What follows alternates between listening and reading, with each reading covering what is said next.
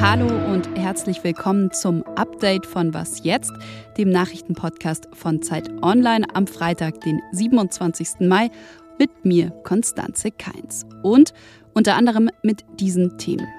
Die Konferenz hatte einen gemeinsamen Feind und das war der Status quo. Zwei Tage lang saßen die G7-Umweltminister und Ministerinnen zusammen. Heute haben sie die Ergebnisse präsentiert.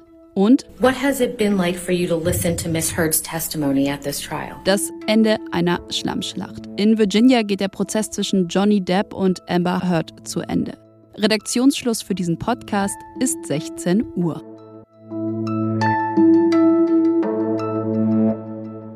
Dieses G7-Treffen war ein Erfolg für den Klimaschutz, für den Naturschutz und auch für den Umweltschutz.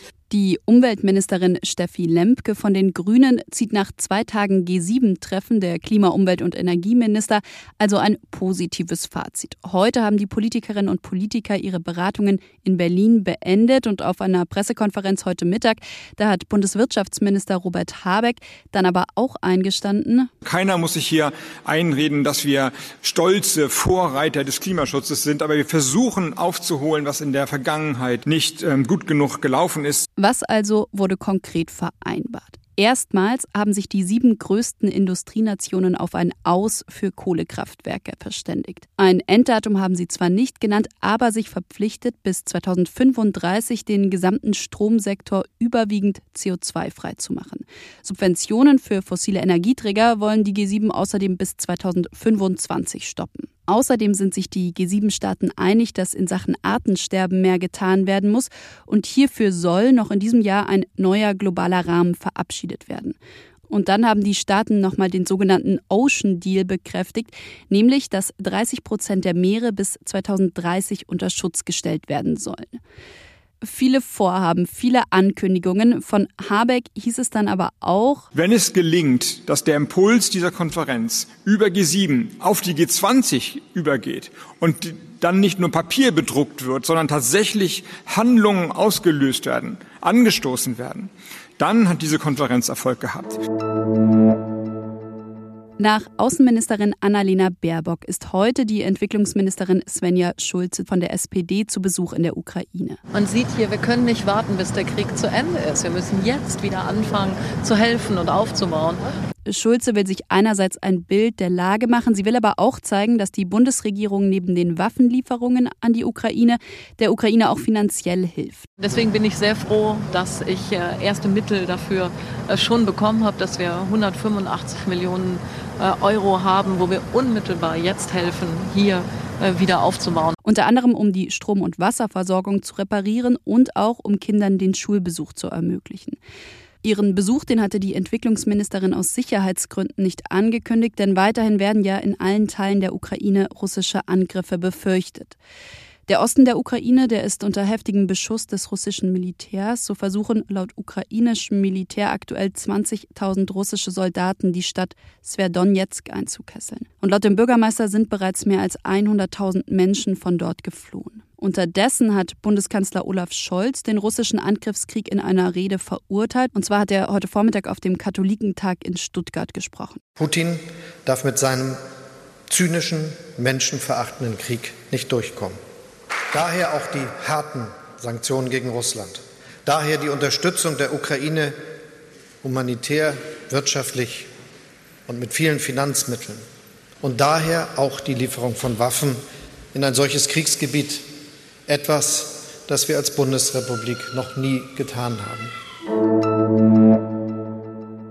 Rund sechs Wochen lang haben Johnny Depp und Amber Heard sich eigentlich vor einem US-Gericht in Virginia, irgendwie aber auch vor den Augen der Öffentlichkeit, nämlich vor den Augen der Gerichtskameras, eine Schlammschlacht geliefert. I'm not sitting in this courtroom laughing, smiling and making snide jokes.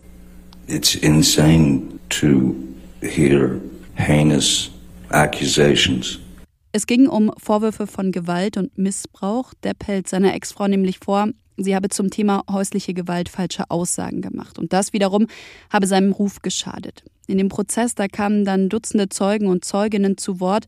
Außerdem haben die Anwälte der beiden Handyvideos mit ziemlich üblen Beschimpfungen gezeigt und von Alkohol- und Drogenexzessen berichtet. Jetzt könnte man sagen, läuft der Countdown. Seit 15 Uhr deutscher Zeit nämlich werden die Schlussplädoyers in Virginia gehalten. Dann geht der Fall an die sieben Geschworenen und die werden schließlich entscheiden, wie diese Schlammschlacht endet und wer hier wem was zahlen muss. Also ob Johnny Depp 100 Millionen Dollar an seine Ex-Frau zahlen muss oder aber ob sie ihm 50 Millionen Dollar schuldet. Was noch? Ja, was hier so nach ganz normalem Konzertapplaus klingt, äh, ist ein bisschen was anderes. Beziehungsweise standen gestern in London nur auf den ersten Blick Menschen auf der Bühne. Tatsächlich sangen und tanzten da aber vier animierte Avatare. Digitale Abbildungen der jungen ABBA-Stars nämlich. Aber Voyage heißt die Show, die gestern in London Weltpremiere gefeiert hat.